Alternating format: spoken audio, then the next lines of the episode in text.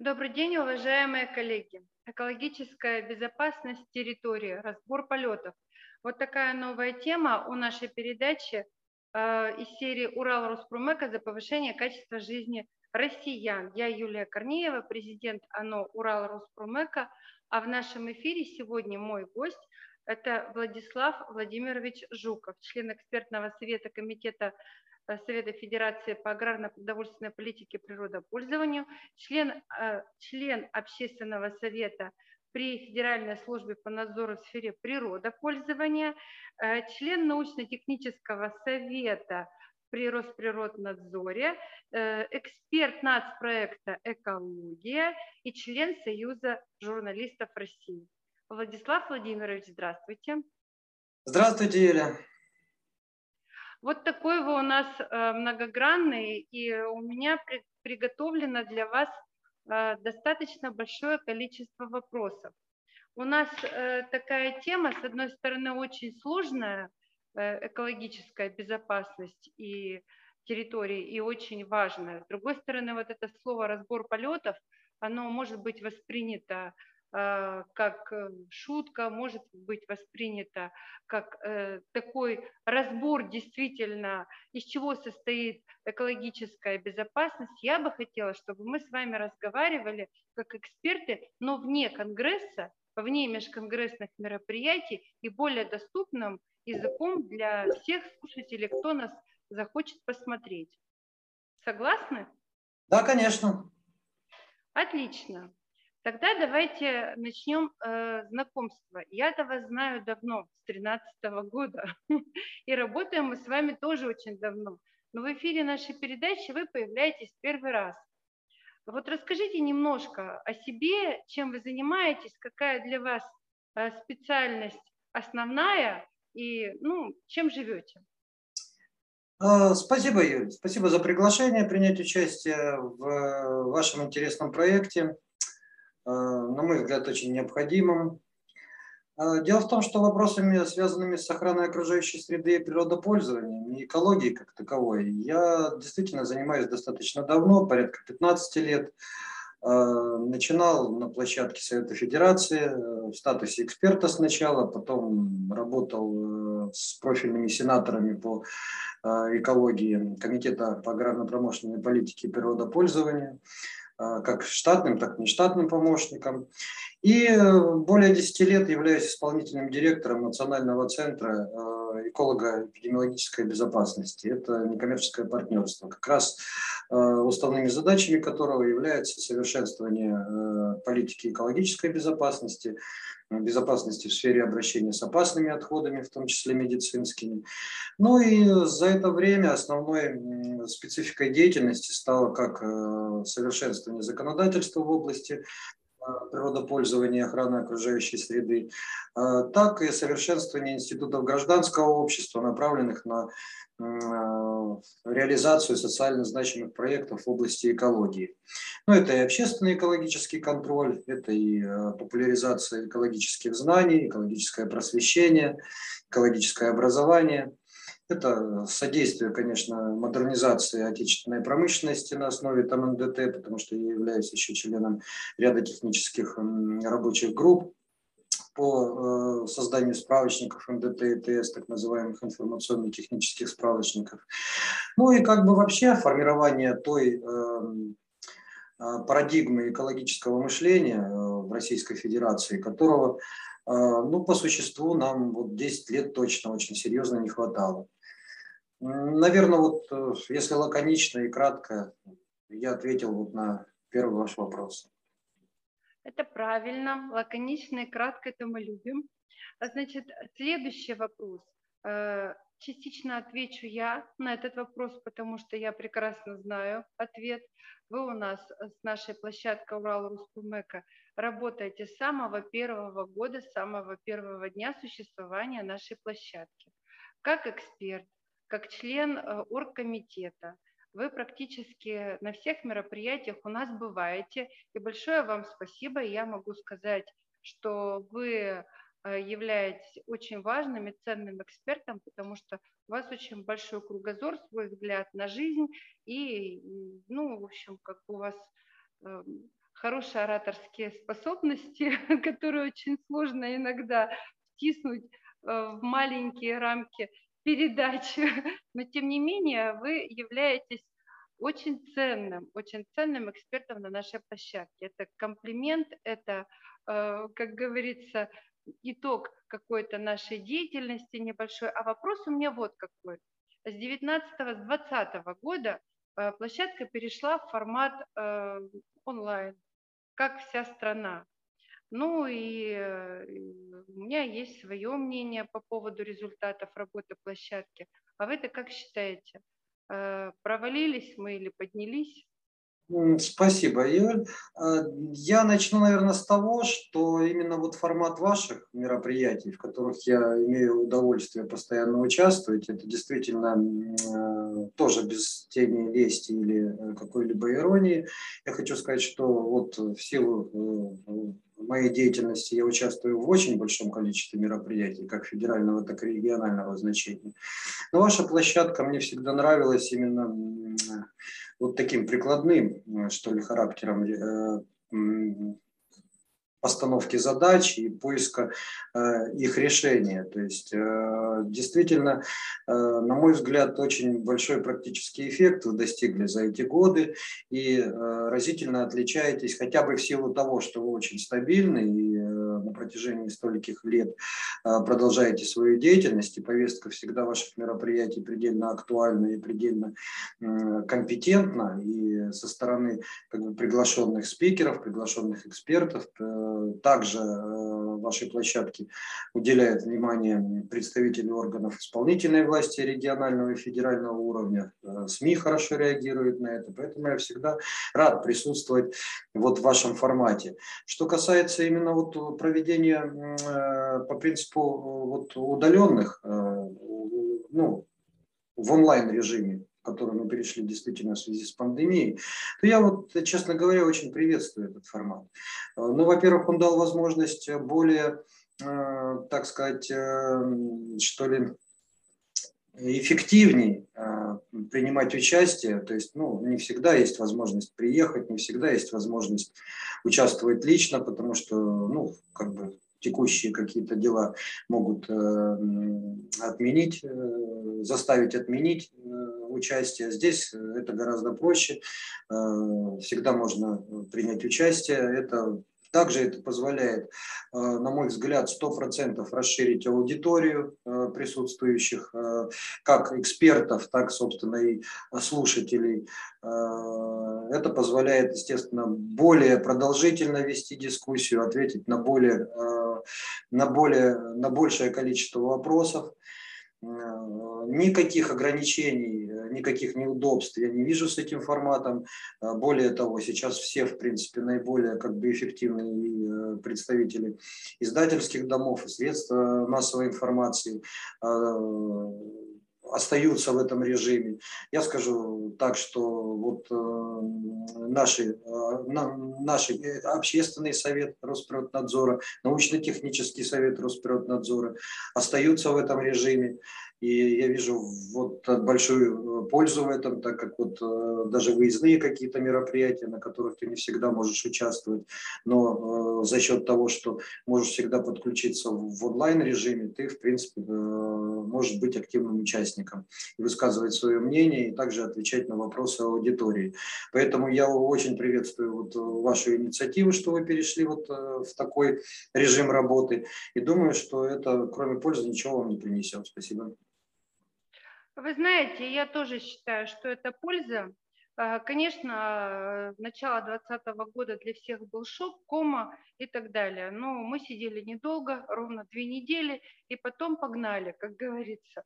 Во-первых, у нас появился новый продукт. Это вот эта передача, а, где мы сейчас с вами, собственно говоря, вдвоем находимся. Я считаю, это очень важно. Значимость нашей площадки – она не только в том, чтобы собрать сильно умных людей, которые уж, извините меня, будут умничать каждый по-своему, как можно больше, показывать, какой он, какой он крутой, какой он э, известный и так далее. Мы все-таки должны нести еще, кроме того, что мы общаемся между собой, вырабатываем какие-то решения, мы должны все-таки нести что-то в массы. То есть должны быть э, такие форматы общения, вот как эта передача, научно-практические, познавательные, популярные. Доступ, э, доступные, доступные, да, чтобы нормальным, простым языком, без вот этого птичьего языка, который там у каждого есть э, специалиста, мы могли о чем-то поговорить. И я могу без ложной скромности сказать, у нас вот Юрий Киреев, наш IT-директор, мне не даст соврать, мы подвели э, неделю назад э, охват, не просмотры, а охват по нашим э, всем эфирам у нас больше 6 миллионов. Это только охват. Каждая передача, она имеет свой охват. Какая-то что-то побольше, что-то поменьше. Ну, в этом году самые маленькие охваты у нас были на Инопроме, около 50 тысяч человек. А самые большие были по не человека, а, ну, это как единиц аккаунтов и так далее. Самые большие это 350 и так далее. Это передача, это только у нас, Facebook и Instagram. Я считаю, это хорошие результаты, которым, как говорится, стоит Э, собственно говоря, уделять э, больше интерес. Давайте все-таки перейдем к нашему основному вопросу. Вот все говорят экология, все говорят безопасность. Мало кто понимает, э, даже из специалистов высокого уровня. Я это могу сказать как руководитель деловой программы, потому что общаюсь с большим количеством Э, специалистов, что такое экологическая безопасность, ее сущность, значимость, уровень, э, кто раньше занимался экологической безопасностью, э, государственные это интересы или только общественные интересы. Вот скажите, пожалуйста, как эксперт, который знает точно, я абсолютно уверена, что вы расскажете, как по полочкам. Ну, я начну с того, что это действительно очень правильный и фундаментальный, в принципе, вопрос, без, без ответа на который нам двигаться достаточно трудно дальше, э, хотя бы исходя из того, что мы должны понимать, чем мы занимаемся. Вот. Дело в том, что ну, за последние там 10-20, возможно, лет э, вопросы охраны окружающей среды, сохранения нашей, э, по большому счету, более, более или менее естественной среды обитания – ну, превратились в некий такой тренд. И это не дань какой-либо моде, это э, как бы требование, это не требование, это условия нашего выживания. Не только вот граждан нашей страны, ну и вообще всего человечества. Потому что мы понимаем, что если мы не сохраним, мы часть окружающей среды, мы часть э, природной среды, и э, мы достаточно глубоко эволюционно в нее интегрированы, и э, разрушая ее, то есть изменяя ее, даже не разрушая, видоизменяя ее, мы сталкиваемся с рядом рисков, которым мы как элемент Э, как составляющая природы, мы просто не готовы. И, э, соответственно, это ставит под угрозу вообще вопросы, связанные э, с нашим выживанием и продолжением нашего пребывания на этой планете.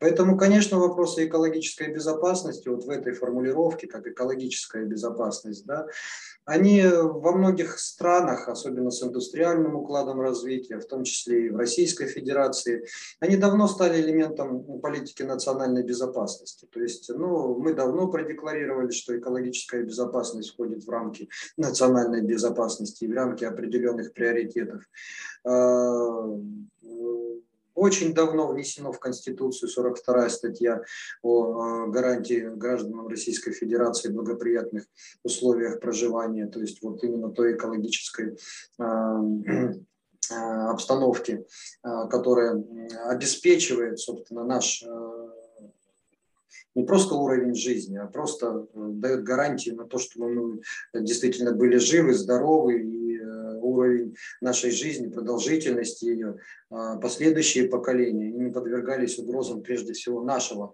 а, нашей же деятельности. Для этого, конечно, необходимо предпринимать очень много шагов, и, естественно, базовые со стороны совершенствования законодательства экологического. И, естественно, э, право применять его правильно. Очень важна популяризация, информатизация э, как населения, так и представителей власти, как законодательной, так и исполнительной в вопросах природопользования и экологии э, потому что у нас это направление достаточно серьезно хромает. То есть это вот комплекс таких усилий, которые прежде всего, мы понимаем, вот что значит там Э, продовольственная безопасность. Мы понимаем, что значит э, сохранение нашей обороноспособности, ну, где вот явные такие прямые угрозы, там, как э, целостности страны, там, вот, продовольственная безопасность, тоже понимаем. Но наряду с этим мы должны понимать, что разрушив окружающую среду, разрушив нашу естественную среду обитания, которая не имеет границ, и мы давно это, это, эта констатация не требует, в принципе, достаточно серьезных доказательств, и э, за границей, за каким-то забором от экологических проблем, тем более глобального свойства, мы не можем спрятаться и не можем оградить других от наших экологических проблем. Поэтому, э, конечно, это давно стало одним из приоритетов государственной политики, и мы э, принимаем ряд документов стратегического планирования за эти 10 лет, только 50 у нас принято федеральных законов в этом направлении, а, порядка там 500, наверное, подзаконных актов, подписано ряд э, там фундаментальных международных конвенций и, и э, договоренностей. И, естественно, это является одной из, э, одной из основных задач, прежде всего, государства. И, конечно, это государственная политика, общество, э, гражданское общество, общественные активисты, общественные организации. Это, это э, призваны содействовать то есть своей вот эффективностью, небезразличием именно проведению государственных программ. Но прерогатива здесь, Юлия, это прежде всего государство в решении проблем экологической безопасности. И здесь как экология, так и слово безопасность являются ну, э, равноценными. Влад, совершенно с вами согласна. Более того, все-таки у меня первое образование юридическое. Я понимаю, э, что такое учились, как говорится, еще можно сказать, почти при советском режиме, поэтому я очень хорошо понимаю, э, что такое слово безопасность, что такое экологическая безопасность, что такое национальная безопасность. И я поддерживаю это. Вот в 2019 году, в конце 2019 года, у нас прошло последнее офлайн мероприятие, э, большая конференция, межконгрессное мероприятие по безопасности. Помните? Да. И у нас там было несколько направлений. Мы хотели, кстати говоря, тогда делать еще одно направление по санитарно-эпидемиологической безопасности. Но в связи с тем, что у нас был большой объем уже мероприятия, там было около четырех, по-моему, пленарка была и четыре было круглых стола, это уже почти мини-конгресс был. Мы решили этого не делать. И каково же было удивление, когда в 2020 году именно санитарно-эпидемиологическая безопасность не позволила людям э, работать в привычном режиме и, э, как говорится, от школьника до академика все перешли в онлайн-режим. Вот что такое экологическая безопасность. Это, кстати говоря, санитарно-эпидемиологическая тоже сюда же относится. Вот. А я лично уверена, глубоко уверена в том, что э, многие активисты зеленых движений, я, собственно говоря, тоже являюсь активистом зеленого движения «Зеленая Россия», по Уральскому федеральному округу представитель, плохо понимают, что что такое вообще, в принципе, экология, что такое безопасность экологическая. Вот человек со своим э, уровнем развития, со своей цивилизацией природе не нужен. Мы вообще не нужны природе вот в том виде, в каком мы живем. Мы каждый день отвоевываем у этой природы куски э, обитания, жизни для себя. И это нужно помнить просто-напросто. Но это не значит, что не надо этого делать, потому что если мы не будем э, эти куски природы отвоевывать для своих городов, для своих нужд, экономических и так далее, мы не будем жить. Не будет ни государства, ни человека, никого не будет. Ну, будет просто обезьяна, там, кошка, собака и так далее. Мы должны найти баланс. Мы должны найти баланс. Основное для эколога и для общественника – это понимание нахождения баланса между нашими пожеланиями, как э, гражданами государства, и между тем уровнем и возможностями природы, которые есть. Мы должны сделать так, чтобы мы остались живы, природа сохранилась, чтобы наши дети жили на этой голубой красивой планете. Но вот, к сожалению, у нас э, многие экологические э, движения, они скатываются слегка не в куски. Э, поэтому, собственно говоря, я и захотела провести эту передачу с вами, чтобы рассказать, что такое вот без купюр, что такое экологическая безопасность, какие есть на самом деле вызовы современные в области экологической безопасности в Российской Федерации, потому что живем мы в Российской Федерации. За последние годы прошло много техногенных аварий, катастроф, страшных и ужасных. И вот мне вот хотелось бы все-таки, чтобы вы прямо обозначили основные вызовы экологической безопасности регионов России. А, ну, смотрите, Юлия, я прежде всего начну с того, что, ну, как бы не стоит доказывать тот факт, что человек очень зависим, на 100% зависим от э, своей среды обитания. Э, мы дышим атмосферным воздухом, мы пьем э, воду, мы, собственно, проживаем на тех территориях, которые э, сами, собственно, иногда и за счет своей промышленной деятельности отравляем. Соответственно, мы кардинально меняем вот естественную нашу среду обитания, от которой зависим. Ну и, соответственно, все эти вызовы, которые происходят, все там аварии, как ну, принято их называть, экологические катастрофы, они прежде всего, конечно, э, влияют на нас. То есть вот э, те угрозы, которые... Любое изменение, да, они влияют, естественно, на природу, на элементы природы, на биоразнообразие, на то есть все биоцинозы, то есть все процессы, которые происходят вот в различных экологических нишах.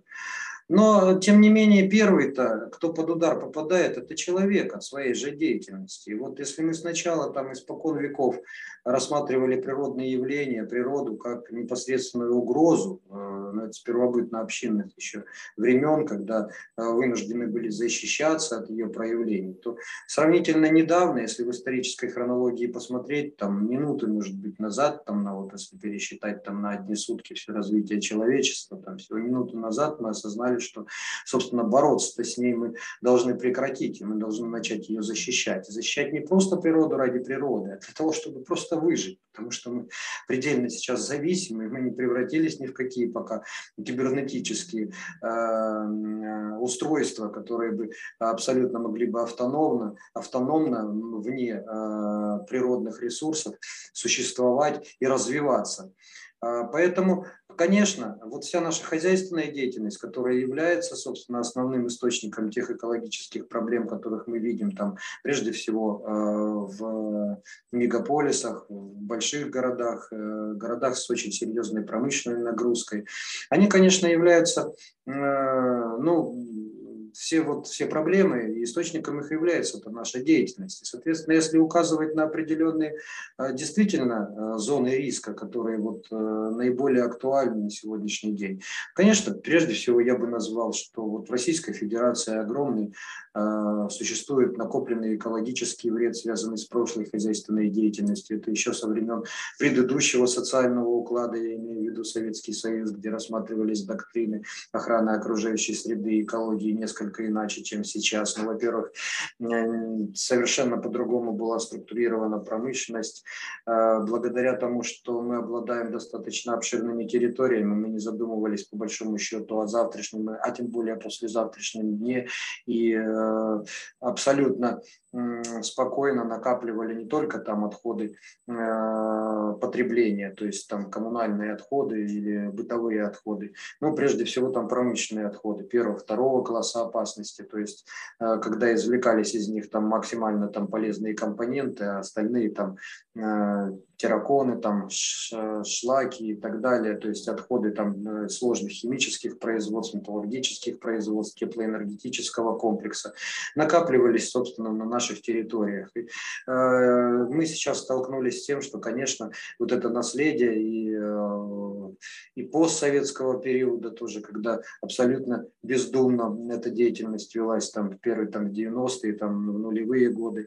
А, и вот это наследие, конечно, является достаточно серьезной проблемой сейчас в Российской Федерации. Вообще отходы и мусор являются достаточно серьезной проблемой. Ну, я люблю приводить пример, который э, также иногда используют и мои коллеги, там, эксперты-экологи, что если все отходы, даже коммунальные отходы, сейчас распределить по всей территории Российской Федерации, они покроют ее слоем более трех метров. То есть вы понимаете, какое количество их накоплено. И мы понимаем, что с этой проблемой надо что-то делать. И если ее запараллелить еще с тем, что у нас до, до конца сейчас не до конца, а только находится в стадии э, инициации, в стадии реформации, э, процесс по совершенствованию, созданию структуры, индустриальной структуры переработки отходов, где доктриной является их вторичное использование и минимизация размещения в окружающей среде, то мы, конечно, видим, наверное, вот именно в мусоре, в отходах, как, э, как э, потребление, то есть наших, э, нашей жизнедеятельности, как обычных граждан, да, то есть бытовые отходы, а так, собственно, еще и промышленные отходы. Это, да, наверное, это узловая тоже проблема, которую мы, нам необходимо решить в ближайшие годы, иначе ну, иначе, да, я просто простым языком буду говорить, иначе наш уровень жизни, это влияет на наш уровень жизни, да, собственно, потому что влияет на все как бы э, структурные элементы окружающей среды. Он будет, э, конечно, деформироваться, и мы не сможем гарантировать ни нашему населению, ни нашим детям, тем более внукам, что они будут э, жить в безопасной, безопасной среде. Я уже не говорю о благоприятной, то есть, ну вот, по крайней мере, безопасной. Еще, конечно, одним вызовом, таким очень явным вызовом является, конечно, деятельность э, нашего промышленного сектора современного, э, осуществляющего вот сбросы и выбросы в окружающую среду, в воздух, в водные объекты. Зачастую это, конечно, превышает ПДК мы знаем, что вот э, промышленные города, э, они действительно, это уже признано, слава богу, что мы, по крайней мере, констатируем, что уровень загрязнения атмосферного воздуха оставляет желать лучшего, и последствия проживания в такой среде с таким воздухом может оказывать существенное влияние на здоровье населения. Тоже касается водных объектов. Но э, здесь я скажу, что не так все надо впадать в какую-то панику прежде всего. То есть существует проект, у нас запущен проект проект «Экология», у нас проект «Экология». В нем есть ряд подпрограмм, которые действительно э, достаточно продуманы. Весь вопрос, конечно, что их надо реализовывать, и это огромные средства. И э, сейчас, к сожалению, э, можно говорить о том, что не все идет так гладко, но и ожидать, конечно, чтобы пошло гладко. Проблем очень много накопилось. Ну вот, в общем, проблемы, связанные с функционированием промсектора, отходы, накопленный экологический ущерб. Это, наверное, вот те узловые проблемы, которые мы можем, наверное, считать сейчас самыми яркими. А, Отдельно за скобки я бы вывел тоже очень важную проблему, очень актуальную проблему, о которой, к сожалению, мы очень мало говорим. И вот то, что я сейчас сказал о проблематике экологической, она где-то понятна да, каждому. А вот то, что я сейчас скажу, что за скобками, что называется, это низкая информатизация населения, низкая информатизация представителей органов власти, низкий уровень образования, низкий уровень э, компетенций. А, именно вот у людей, которые принимают решения в области экологических знаний, в области знаний, связанных с природопользованием, а, как вот в законодательстве, так, собственно, и в каких-то технологических решениях, он, конечно, очень у нас хромает. Вот восполнить его. Также это касается и средств массовой информации, которые иногда будируют ту или иную, как им кажется, экологическую проблему, которая не относится к вопросам там, охраны окружающей среды, или наоборот что-то. То есть вот низкий уровень информатизации, компетенции, образования, а, он, конечно, является тоже проблемой для нашей страны в настоящий момент, потому что дает возможность, прежде всего, расцветать каким-то спекулятивным явлением, а, различного рода провокациям, нагнетание социальной, социальных конфликтов, дает возможность, то есть, вот, э, дискредитировать нормальные проекты при одновременном как бы попульстительстве действительно к тем нарушениям, которые, э, которые можно э, превратить там тоже в какие-то там, ну, э, эксплуатируя, понимаете, когда, когда человек, это издавна известно, когда человек не обладает достаточной степенью информации и достаточной степени образования в той или иной сфере, ему очень достаточно легко манипулировать. Мы все об этом знаем. Поэтому вот восполнить эту лакуну наша задача. И вот э, я благодарен вам, как организатору Уралпромека, э, потому что ваша площадка уделяет пристальное внимание прежде всего донесению действительно полезной и Э, компетентной и э, информации и знаний вот в, именно вот в области э, реальных вопросов, связанных с проблемами в сфере экологии, природопользования, охраны окружающей среды. Владислав, да согласна с вами полностью. Вот то, что касается промтерритории, Урал – это одна сплошная промтерритория, которая причем даже не в советские времена стала промтерритория, а еще при Демидовых ну да. Далее. Э, никто тогда не, вспоминал про экологию в принципе, об этом никто не думал и не заботился. Потом были молодые годы э, Советского Союза, Великая Отечественная война, когда на Урал переехала, наверное, большая половина всех заводов э, страны Советов к нам сюда, и, и еще усугубило это все. И было не до того, думали не об экологии, а чтобы выжить, чтобы спастись, чтобы э, все сделать для фронта и остаться всем живым э, в тылу. Поэтому об, о вопросах экологии стали говорить совсем недавно у нас в стране. И, к слову говоря, когда вот, допустим, э, я не в плане того, чтобы э, там, сказать, что не надо об этом говорить, об этом надо говорить, об этом надо говорить, но надо говорить разумно. Нужно ставить посильные задачи, то есть нужно рисовать себе в голове разумные планы, исполнимые, э, и, соответственно, пытаться их э, ну, реализовать, а не стоять где-то там на площади, мотать там зеленым знаменем и кричать там «мы за экологию». Что такое «мы за экологию»? Давайте закроем завод, мы за экологию. Хорошо, мы закроем завод. А где будут работать люди, рабочие места, где будет экономика? О чем вы говорите, господа, всегда хочется сказать. Меня не сильно любят э, такие вот общественники, потому что я не сторонник таких событий. Я считаю, что вот как раз здесь нужен подход баланса. Раз. Второе. Нужно прекрасно понимать, что э, есть на сегодняшний день очень даже э, вот в Российской Федерации такая хорошая, хорошо продвигаемая тема, и уже многие крупные предприятия это делают, это озеленение производства. Это сокращение хотя бы текущего ущерба, переработка накопленного ущерба, а накопленного ущерба для того, чтобы переработать, вот допустим, если взять Карабаш – Челябинская область, так там лет на 100 с лишним хватит, чтобы перерабатывать сегодняшними технологиями те отходы, которые там лежат. Плюс существует просто непомерное количество вновь образованного мусора, так называемого ТКУ, то, что произвела цивилизация за последние 30-50 лет. Это все, что связано с полиэтиленами, со всякими разными новыми упаковками и так далее, и так далее. Все это нужно, конечно, делать э, и решать эти вопросы, ну, на мой взгляд, срочно. Э, я думаю, что э, вы вот в тех советах, в каких вы находитесь, э, не думаю, а уверена и знаю, э, что мы все это делаем и решаем. К сожалению, за пять лет допустим, все убрать невозможно. Поэтому я и сказала, что нужно ставить исполнимые задачи. И относиться нужно к этому, ну, наверное, размеренно. Э, размеренно, но планомерно. Вот. Поэтому э, я очень благодарна, что вы обозначили эти вопросы. Давайте перейдем к следующему нашему. Какие методы, инструменты вообще вы видите как эффективные для решения вопросов вот, загрязнения территорий? Ну, какие-то технологии, может быть, есть прорывные, может быть, что-то еще есть. Расскажите.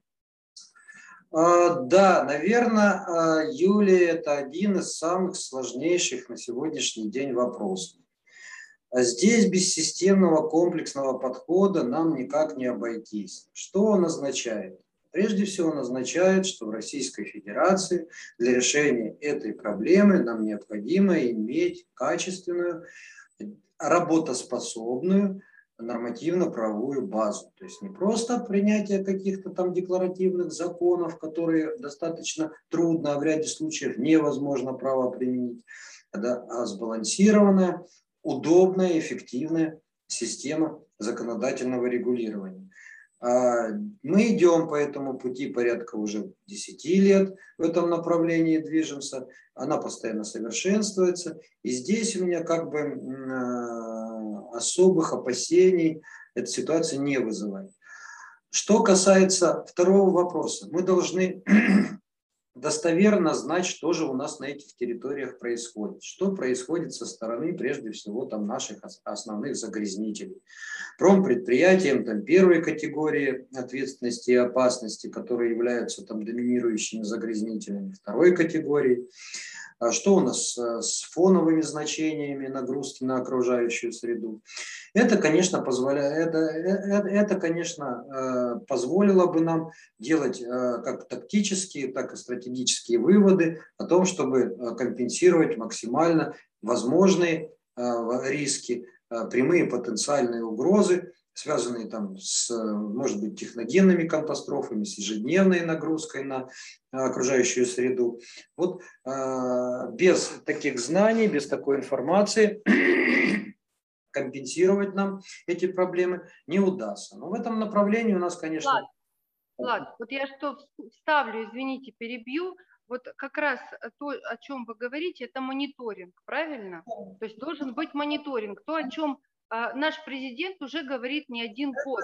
И, собственно говоря, у нас на нашей площадке есть даже люди, которые занимаются этим мониторингом, но почему-то мониторинг у нас а, повально нигде не применяется. Да, это затратная система. Но... Поставили сейчас перед собой цели организовать такую систему, как по а, вот, то есть в глобальном таком формате, то есть э, давать оценочные количественно-качественные характеристики состояния окружающей среды с точки зрения такого вот э, территориального мониторинга, так, собственно, и перевести предприятия, э, которые являются основными загрязнителями, на онлайн режим э, контроля над их сбросами и выбросами на стационарных источниках и в границах их санитарно-защитных зон. Это начало всякой деятельности, потому что направленной на совершенствование политики экологической безопасности, региональной и федеральной в том числе, естественно. Следующий этап – это, естественно, при том, чтобы достичь тех показателей, которые у нас исторически э, есть, я имею в виду те же ПДК, они, э, я не считаю, что они должны быть пересмотрены, они у нас достаточно жесткие, в ряде случаев жестче, чем э, в Западной Европе, в Соединенных Штатах, и главное, чтобы они соблюдались, но нам надо понимать, соблюдаются ли они. А чтобы они соблюдались, это, конечно, надо перейти на те технологии, которые совмещают в себе прежде всего там при соблюдении экономической эффективности э, достигают наибольшую степень экологической безопасности. То есть э, такие технологии у нас существуют, мы их э, сейчас называем наилучшие доступные технологии. Э, но, тем не менее, э, прогресс идет вперед, и технологии совершенствуются. Ну вот задача, конечно, перевести наш промышленный сектор, добывающий комплекс Российской Федерации, конечно, на ту платформу, которая бы вот совмещала так называемый фундаментальный концепт устойчивого развития или там э, принцип там SSG. Вот всемирный такой тренд, на который переходят предприятия, который в себе как раз и содержит много элементов, связанных с соблюдением экологической безопасности при одновременном достижении высоких экономических показателей.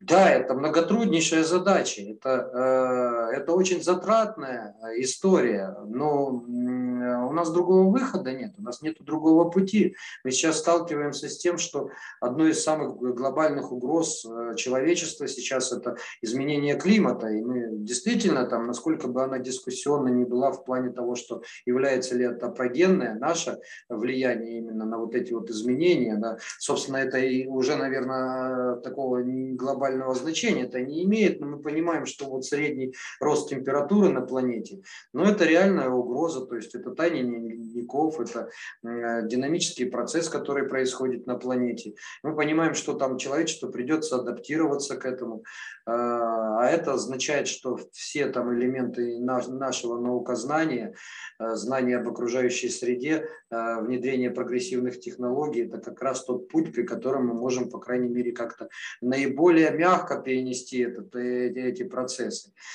И вот здесь экология выступает именно как наука, то есть мы часто используем это э, вот в нашем э, ежедневном лексиконе или будируем это на площадках средств массовой информации, экологии, экологии, экологические производства, экологический образ жизни. Но экология это прежде всего наука, и наука очень сложная, находящаяся на пересечении очень многих э, знаний, очень многих наук. А, и, э, конечно, э, наличие вот э, специалистов в этой области, ну вот сейчас наиболее, на мой взгляд, востребовано. И опять же, вот обращусь к нашим вот последним событиям, там в Норильске, да, там грандиозная катастрофа. Ну да, был вменен беспрецедентный штраф, там порядка загрязнителю, порядка 159 миллиардов. А, постоянно происходят такие события. Недавно вот в бухте Новороссийска там разлив а, нефтепродуктов а, с магистрального трубопровода. Они, к сожалению, будут происходить. Да, государство будет наказывать э, виновников именно в административной форме, там, финансово. Но мы понимаем, что финансово иногда э, не означает, что мы полностью решим, э, решим проблемы, связанные с нанесением того урона окружающей среде, которые при таких авариях и катастрофах, в катастрофах происходят. Конечно, их лучше не допускать. А не допускать это означает, конечно, опять же, системно подходить к решению производственных задач на предприятиях, которые могут быть потенциальными, потенциальными виновниками таких ситуаций. Э, это, э, чтобы э, это было действительно реальностью, конечно, необходимы государственные программы. Конечно, надо усиливать государственный надзор в этом направлении. Конечно, надо привлекать наибольшее количество активных граждан к процессу общественного контроля. Естественно, надо стимулировать сам промышленный или добывающий комплекс Российской Федерации к переходу на такие экологически безопасные технологии. Естественно, делать, создавать условия Э, связанные с тем, чтобы э, компенсация вреда нанесенного была гарантирована, да, собственно. А, естественно, создавать условия, при которых модернизация производства происходила для предприятий в наиболее мягком как бы, режиме. То есть это огромное, огромное количество мер и мероприятий. И здесь э, мы все должны, вот, что называется, единым фронтом выступать за, работать над тем, чтобы у нас было будущее, Юлия. Влад, вы сейчас ответите на все наши вопросы. Я уже это поняла, уже про компенсацию вреда. Значит, ну я совершенно согласна с вами. Первое. Значит, э, вот по поводу оценки и по поводу вот этих вот э, очень громких э, историй с нефтеразливами и так далее. Слушайте, ну, конечно же, ничем не закрыть тот вред, который причинен природе. И мы не можем до конца реально э, оценить, насколько поколений вперед э, мы испортили, э, скольким поколениям вперед мы испортили окружающую среду, почву, воду и так далее, и так далее. Как будут реагировать растения, как будут реагировать животные. Несмотря на то, что оценщики, они у нас на сегодняшний день, наверное, даже поцелуи могут оценить, насколько они полезны для человека. Э, в рублях фактически есть всякие технологии, э, была применена определенная технология, и, собственно говоря, благодаря этой технологии был вменен вот этот сумасшедший штраф, но я как все-таки бывший юрист, а бывших не бывает, я прекрасно понимаю, что можно было бы точно сделать для того, чтобы этого не было. Мало того, что нужно соблюдать технологии, которые существуют, есть очень хорошая система регулирования рисков. Это то, о чем вы говорили. Компенсация рисков и регулирование рисков. Это то, чем занимаются коллеги у нас на площадке, вам хорошо известны, мне хорошо известное. Это экологическое страхование. Страховая компания – это бизнес, как и любой, это вид деятельности, как и любой другой. Естественно, что без э, экономического любая э, деятельность производственная, связанная с получением прибыли, она конечно же, будет стремиться к тому, чтобы быть безубыточным. Потому что как только твое предприятие начинает э, экономически как-то быть нестабильным, оно закрывается. И э, к чему я это говорю? Я говорю к тому, что при введении экологического страхования э, страховые компании, конечно же, будут соблюдать интересы свои, и тем самым они будут экономические свои интересы, тем самым они будут регулировать Э, и вот эти риски экологические и заставлять компании соблюдать те технологии, которые предусмотрены э, в их регламенте технологическом. А самое главное, так как все-таки я успела строительством тоже позаниматься, нужно закладывать на фазе проектирования, а у нас архитекторов очень много на нашей площадке, на фазе проектирования нужно правильные технологии закладывать, не те, которые уже отработаны, а те, которые будут интересны производству через 20, 30, 50 лет. У нас существует определенный, э, определенный срок жизни предприятия. Выстраивая новое предприятие и проектируя его, мы должны понимать, что мы должны внедрить те технологии при запуске предприятия, которые позволят на много десятков лет вперед обеспечить, пусть даже с последующей модернизацией, безопасность этих процессов производственных.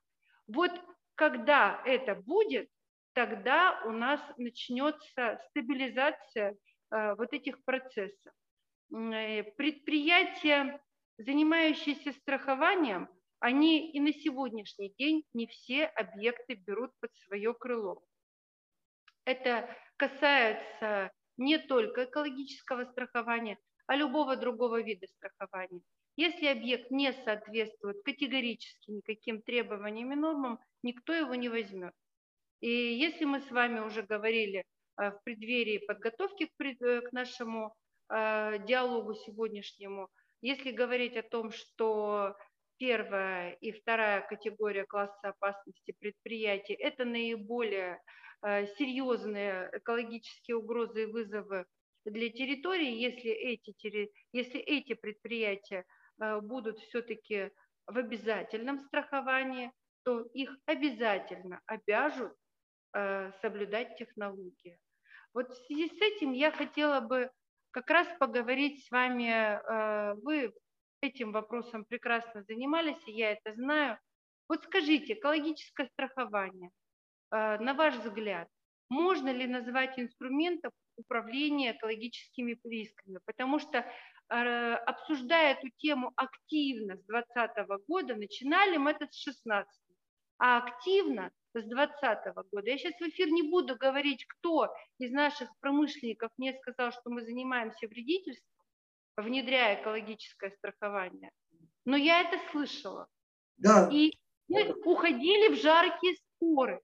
Э, страхование назначают, называют налогами, поборами, но никак не управлением рисков. Давайте расскажем людям, что такое страхование экологическое. Я с удовольствием. Дело в том, что Я тоже, Юля, сталкивался именно с таким отношением к вопросам экологического страхования. Но дело в том, что это не наше ноу-хау, не наше изобретение. Весь мир давно раб... работает по принципу страхования экологических рисков, понимаете? Даже начиная с, там, с глобальных катастроф, там, э, такого э, э, трансграничного значения. Там, мы помним Мексиканский залив, к примеру, да, там, я не знаю, Э, и ряд тоже экологических катастроф, которые удалось-то, собственно, не всегда же. Мы понимаем, что любая там экологическая катастрофа в любом случае потребует огромнейших, колоссальнейших денежных средств. И абсолютно мы также понимаем, что до конца-то мы не устраним все. Но тем не менее, если их нет, то, э, соответственно, последствия-то они еще более будут глобальные. Поэтому, конечно, весь мир, да, и это, и это еще, вы правы очень, это сдерживающий факт того, э, тому, чтобы было попустительство э, такой привитивный как бы метод, э, потому что все страховые компании там не будут страховать это, если действительно предприятие находится там за э, как бы границей добра и зла, то есть э, действительно нарушает все мыслимые и немыслимые нормы при реализации экологические, природоохранные, при реализации своих технологических процессов. То есть совокупность мер – это, безусловно, инструмент. Это инструмент, так, создающий гарантированные возможности э, наличия средств при возникновении той или иной экологической э, ситуации, экологического там бедствия, катастрофы или вообще какого-то происшествия. А, второе, это, естественно, создает условия, при которых предприятия э, э, имеют стимул там, к тому, чтобы э, действительно максимально самостоятельно сокращать возможные экологические риски своих производств. Это, естественно, также создание э, как бы альтернативных условий, э, при которых мы можем привлекать в тот или иной сектор инвесторов, потому что э, сейчас вот бытует еще же такое мнение, что вот э, зачем там дефицитной компании какой-то, э, которая достигает какой-то прибыли устойчивой и стабильной, переходить на что-то новое. Это всегда переходить на что-то новое, это связано с какими-то рисками, в том числе там с финансовыми прежде всего.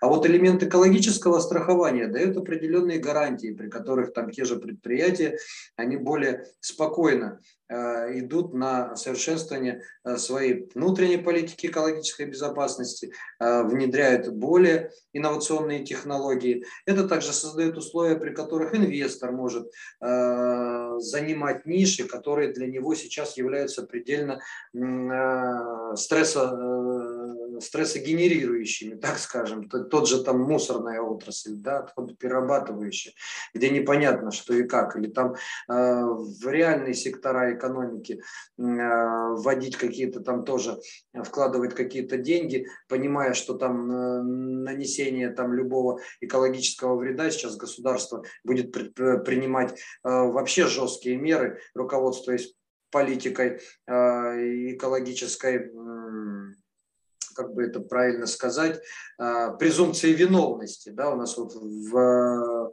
праве есть э, для граждан презумпция невиновности, а вот для экологических рисков презумпция экологической виновности.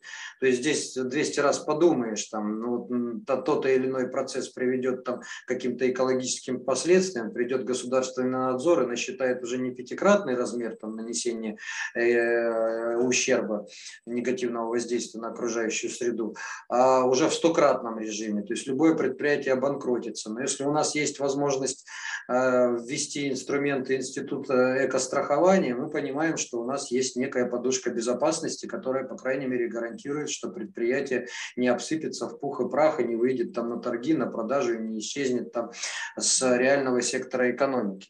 То есть это действительно работоспособный механизм, работоспособный инструмент, он дискуссионно у нас обсуждается уже порядка 10 лет. А пора перейти от дискуссии к делу, пора его принять в Российской Федерации Федерации как существующий институт и принять это к практике юридической и финансовой. Я предлагаю, предполагаю, что для предприятий первой категории опасности он должен вообще быть обязателен, для, для остальных может быть рассмотрен в виде там, какого-то добровольного подхода. Но, тем не менее, это действительно э, та задача, которая перед нами стоит, чтобы э, с, э, положить еще один кирпичик вот в это вот, э, вот это вот здание нашей экологической устойчивой системы и безопасной э, промышленности. Согласна. Это знаете, когда у меня был ребенок маленький, еще совсем, э, у нас был доктор, которая приходила к нам раз в неделю, мы ей платили абонентскую плату, очень похоже, кстати, на страхование, правда, да? да. И задача этого доктора была, чтобы она приходила и ребенок не болел. Да. Это то же самое фактически. То есть, когда ты выстраиваешь систему мониторинга, правильного питания ребенка, значит, там, допустим, э, диспансеризации вовремя, там и то, и все, и пятое, и десятое, то же самое можно применить к любому предприятию. То не болеет ребенок и нет проблем, нет сбоев в технологических процессах, любого предприятия, чем бы оно ни занималось, добычей, переработкой и так далее. Ну, правильная аналогия. Вот, поэтому э, сделаю небольшой анонс. Э, будет у нас межконгрессное в ближайшее время мероприятие по экологическому страхованию. Э, коллеги, предлагаю следить за нашими э, сетями. Э, Владислав Владимирович Жуков приглашен как э, эксперт туда, э, вы смотрите и узнаете, где мы будем это мероприятие проводить. Следующий вопрос. Вот 5 сентября э, был День Байкала. Да. Байкал для Российской Федерации это не просто какой-то там, я не знаю, клад, это не просто какой-то там но это символ Российской Федерации, один из символов Российской Федерации. Это действительно большая ценность не только для России, но для всего мира в целом. Вот э, такие водные источники, уникальные водные источники. Кроме Байкала тоже такие есть источники, которые, может быть, и в меньшем, в меньшем объеме находятся, но они по Российской Федерации рассыпаны на Кавказе, на Урале, везде. Вот как вы, вы предложили э, все-таки мониторить и сохранять эти уникальные системы? Ну вот, Юлия, отличный вопрос. Я здесь просто уточню, что Байкал является не только достоянием Российской Федерации, он давно признан объектом э, природного наследия, всемирного природного наследия и внесен как объект всемирного природного наследия в ЮНЕСКО под юрисдикцию. А, уникальность этого реликтового озера, который, э, которое возникло задолго до появления человечества, вообще человека как такового, особенно современного человека, но уникальность, она действительно, ну, так скажем, эксклюзивно. То есть ничего подобного в мире больше нет, никаких аналогов мы не видим именно этому озеру. То есть по запасам пресной воды это наиболее а, наиболее мощный а, водный объект на, на территории земного шара всего. Он до конца не изучен, его происхождение неизвестно. Порядка 500 там только эндемиков обитают в виде и представителей флоры и фауны, то есть эндемиков, которые э, присущи только этому природному комплексу, э, эколого-природному комплексу. А, задача сохранить в, в естественном виде то, что нам досталось от, собственно, наверное, рождения нашей планеты. Ну, наверное, одна из таких, ну, так скажем, принципиальных задач, да, собственно, чтобы показать, что мы все-таки человек разумный, homo sapiens, а не человек э, потребитель, не человек, собственно, э, который рубит э, сук, на котором сидит, и э, совершенно не отдавая себе отчет, э, в каком мире он вообще живет, собственно. Э, соответственно, мы сейчас смотрим, что э, несмотря на всю мощь Байкала, несмотря на вот эти огромные э, запасы пресной воды, несмотря на вот эти уникальные экологические биоцинозы, процессы, происходящие, процесс самоочищения, саморегуляции, стабилизации в этом озере, то есть благодаря тем уникальным биологическим объектам, которые находятся вот в этом природном комплексе, мы видим, что происходит достаточно серьезная деформация экологической системы.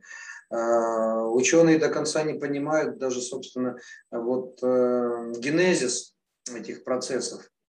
А, почему происходит там зарастание озера, обмеление озера, накопление тех или иных веществ. Но то, что мы линейно понимаем, что те объекты там туристического комплекса, которые проводят прямые сбросы без очистных сооружений там, а, в в этот водный объект, но мы понимаем, что ничего хорошего он не приносит, даже со стороны там не просто каких-то там канализационных стоков, ну, со стороны тех, что попадает огромное количество там фосфатосодержащих моющих средств, э, э, нефтехимия, э, все это, ну, несмотря на грандиозный, я говорю, а, самовосстанавливающийся потенциал Байкала, он имеет все равно свои границы и свои пределы. И мы уже сейчас видим, что идет а, тотальная утрата определенных, определенных гидробиотов, определенных представителей флоры и фауны Байкала.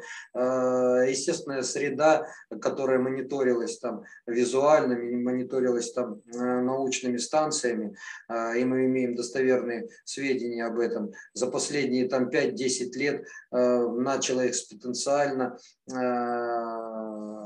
так скажем, изменяться и далеко не в лучшую сторону.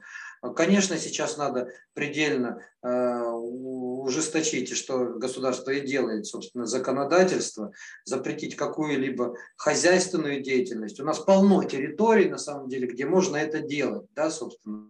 Население, понятно, тоже не должно страдать, которое проживает а, вот в этом природном комплексе от каких-то ограничений. Но опять же, развивая нормальную систему экотуризма, там, э, нормально совершенствование систем, там, никто же не запретил, в принципе, и посещать, и строить какие-то объекты туриндустрии. Но у нас есть технологии, которые позволяют максимально компенсировать риски и нагрузки на природную среду, и тем более вот на такое всемирного значения а, природный объект уникальный. А, конечно, эта программа у нас отдельная есть, федеральная целевая программа озера Байкал. А, также он входит и в подпрограммы нацпроекта «Экология». Ученые, эксперты, не покладая рук, естественно, не опуская рук, так скажем, стремятся, чтобы они действительно были реализованы. И ну, понимаете, конечно, э, э, не то, что стыд и позор, если мы утратим действительно вот весь этот природный, хотя бы какие-то элементы даже этого природного комплекса. А, ну, как бы, как отвечать будем перед следующими поколениями. То есть это действительно э, несопоставим с каким-либо другим вот, э, объектом, хотя любой там элемент окружающей среды, там любое озеро, там любой водный объект на территории России, да и в мире в целом, там его утрата, это нет ничего в этом хорошего, но тем не менее есть э, возобновляемые какие-то вещи, а вот э, видоизменения естественной Э, экологической структуры, экологической ниши Байкала, э, исходя из того, что, опять же, очень много эндемиков, то есть присущих э, именно вот этой экологической структуре элементов природной среды, биоразнообразия, оно ведет, конечно, к деградации вообще всей системы, потому что все взаимосвязано в природе. Мы называем это экологией, то есть те системы, которые саморегулируемые, самосовершенствованные, и любое извлечение или утрата любого элемента из этой системы заставляет деградировать всю систему в целом. Конечно, мы знаем первые шаги, то есть это прежде всего обеспечить гарантированные сбросы не загрязненной воды, лучше это будут замкнутые системы, там, чтобы вообще ничего не сбрасывалось в Байкал. Это, естественно, система комплексного мониторинга регулярного на всей территории прибрежной зоны и непосредственно водной среды Байкала. Это, естественно, контроль за э, популяцией э, представителей э, животного мира, Э, контроль там, потому что любая там отклонение в сторону, там вот та же нерпа, да, байкальская, там, там утрата ее там грозит э, тоже э, дисбалансом экологической системы. Увеличение популяции также за, влияет на всю экологическую систему в целом. Поэтому, конечно, очень, очень предельно, предельно внимательно, предельно наука емко, э, предельно осторожно э, и с э, большим как бы уважением относиться к этому объекту. Он еще и э, историко-культурный для коренных жителей, исторически проживающих э, в этой, на этой природной территории а, чтобы мы ни в коем случае его не утратили. Я говорю, что этому объекту миллиарды лет, понимаете, то есть несопоставимо с тем, что мы там можем за десятки или за сто лет э, загадить таким образом, что но э, как бы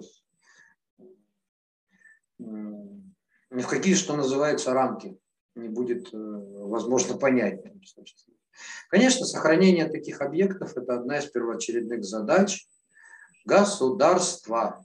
Общество, гражданское общество, наши уважаемые общественники, общественные активисты, они, э, конечно, тоже не должны сидеть сложа руки – и оказывать посильную помощь органам государственного надзора, контроля э, над э, совершением их, над соблюдением природоохранных норм, природоохранного законодательства. Но также, собственно, не бояться сигнализировать, если какие-то там злодеи, назовем их так, или по, наоборот, по какому-то разгильдяйству допускают нарушения вот на Байкальской территории в том числе.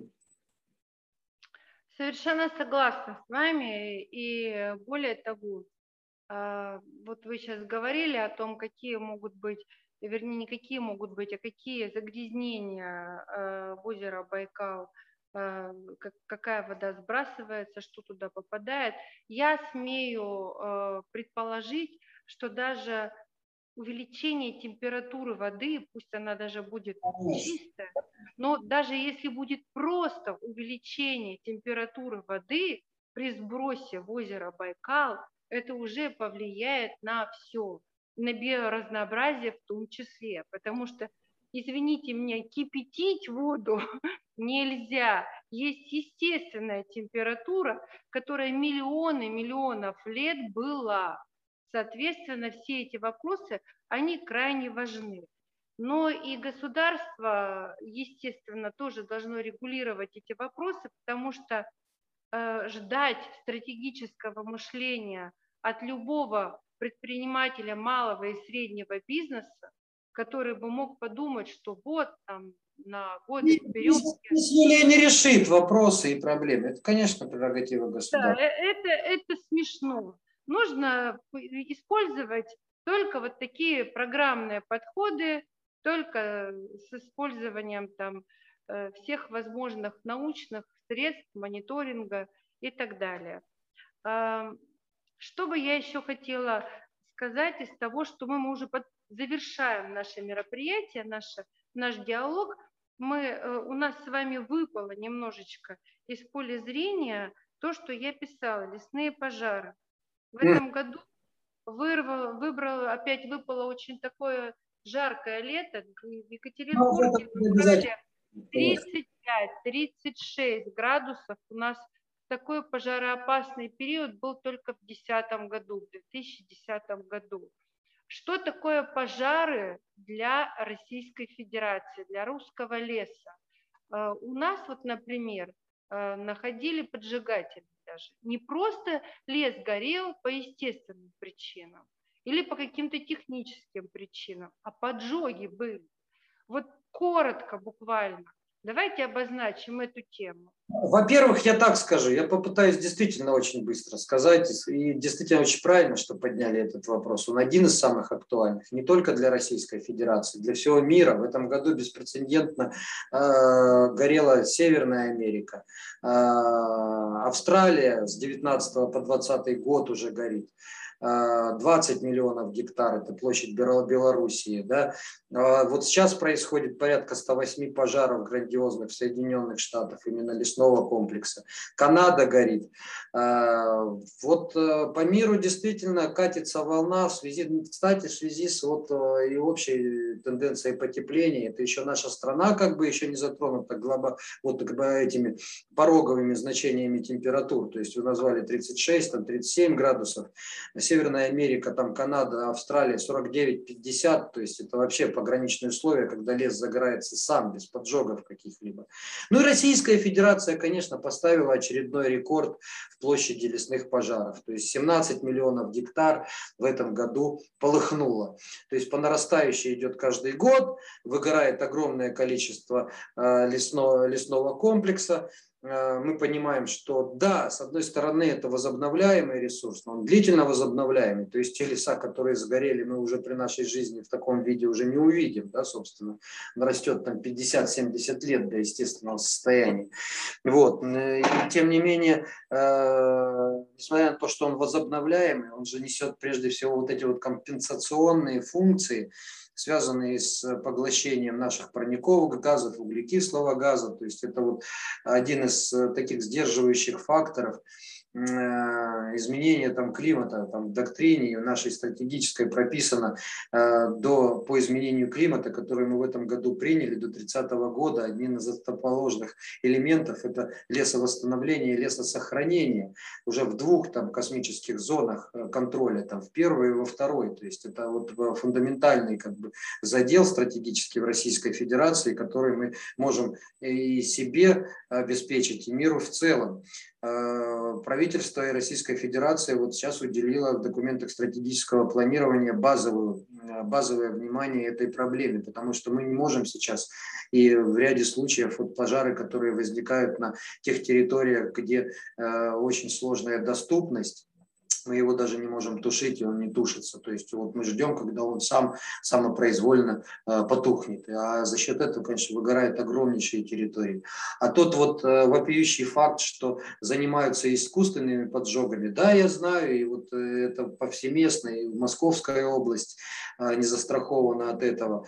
Э, вот э, с целью там, э, что называется, э, распила там территории, особенно вот в, те, в тех э, субъектах, где э, земля очень дорого стоит, там вот та же Московская область, там люди не останавливаются, там предприимчивые коммерсанты, а на самом деле вот злодеи и э, бандиты, я бы их по-другому не назвал, они идут на вот такие противоправные шаги, когда выжигают просто территории, и тогда аренда там земельных участков э, гораздо снижается, при отсутствии, естественно, леса. Имеется возможность перевода категории там, из земли лесного фонда в другое назначение. Ну вот э, даже э, не останавливается перед этим. И здесь, конечно, государственный контроль. Работа правоохранительных органов должна быть вестись целеустремленно и очень эффективно. Ну, конечно, бывает просто по халатности, то есть когда люди не понимают, что они идут в лес отдыхать, оставляют за собой там непотушенный костер, открытый огонь, и это является источником там экологического бедствия достаточно э, серьезного масштаба. Э, но вот, э, конечно, задача сейчас выработать э, государственную политику, и вот работа в этом ведется направлении. Я могу доложить нашей аудитории, что никто там особо не сидит, сложа руки, проблема понимаемо, но очень сложно решаемо.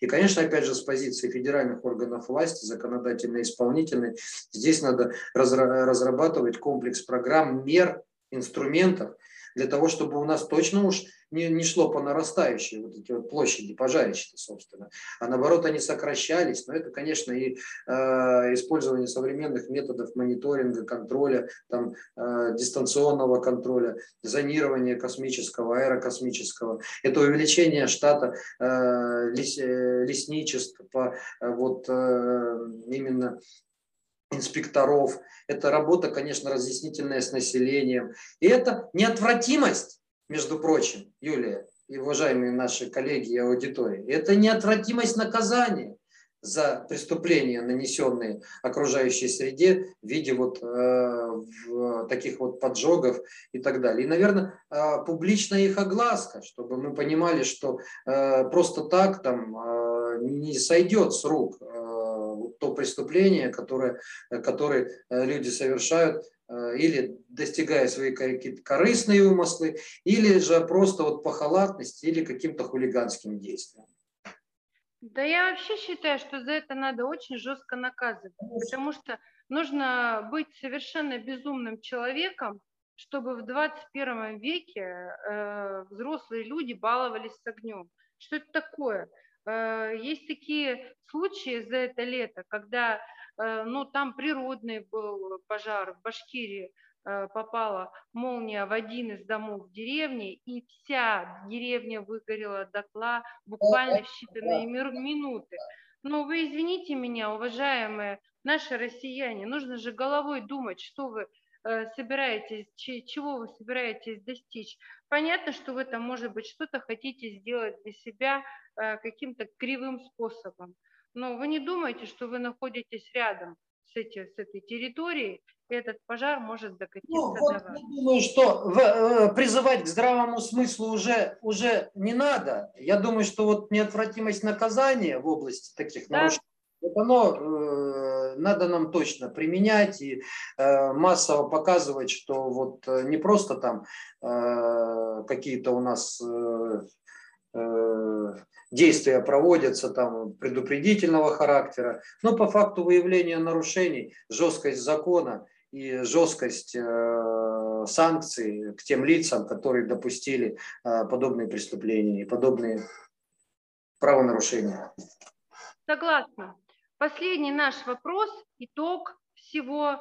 Я бы хотела, чтобы вы обозначили ну, будущее нашей планеты с точки зрения экологии, что нам нужно, на чем нужно человечеству акцентировать свое внимание для того, чтобы э, нам всем выжить, чтобы дети наши, внуки, правнуки видели эту чудесную, красивую планету Земля. Ну, здесь, Юлия, можно не один час как бы беседовать. И, э, Коротко. Коротко сказать. Какие направления? Конечно, это э, прежде всего та парадигма устойчивого развития, которая принята, в принципе, во всем мире. А парадигма означает это э, достижение наших потребностей сегодняшнего дня, нашего поколения, соблюдением э, тех же возможностей для, последующих, для поколений последующих. Это вот концепт устойчивого развития. Он, наверное, является базовым для того, чтобы мы, э, по крайней мере, хоть как-то гарантировали наше выживание на нашей прекрасной планете. А, второе – это, э, естественно, развитие э, знаний в области экологии. А, я сказал, что это наука, которая совмещает в себе очень много наук, физику, химию, обществознание, социологию, да и философию в том числе.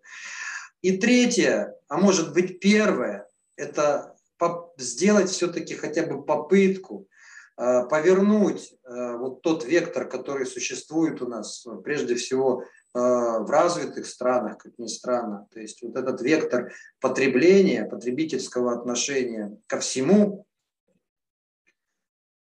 то есть уйти от человека потребляющего к человеку созидающему, то есть вот э, к человеку более э, уйти от потребительского отношения, уйти от того, что мы являемся обществом потребления, и это в основном развитые страны, которые там с одной стороны не останавливаются, собственно, ни на каком достижении, достигнутом там элементарном уровне там выживания или там еще чего-то, а ну вот э, не останавливаются в своем желании потреблять и потреблять, одновременно производя неимоверное количество мусора, отходов не останавливаясь ни перед какими там рамками и ценностями там в достижении своих вот этих вот потребительских целей, при ресурсопользовании, истощая невозобновляемые источники энергии, ресурсов.